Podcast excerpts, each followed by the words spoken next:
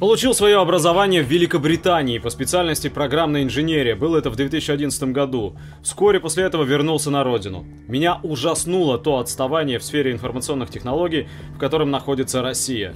В США и других ведущих странах информационные технологии играют роль связующего звена между разными отраслями экономики. Производство оснащено современными цифровыми технологиями. Самое главное, правительство вкладывает миллиарды долларов в разработку стандартов этой отрасли.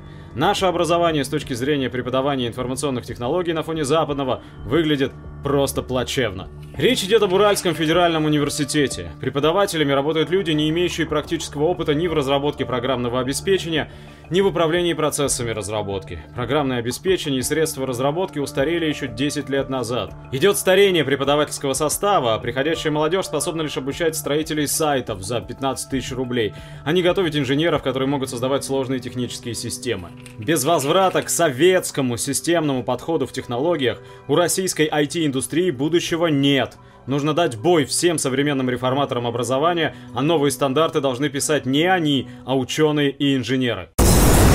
Thank you.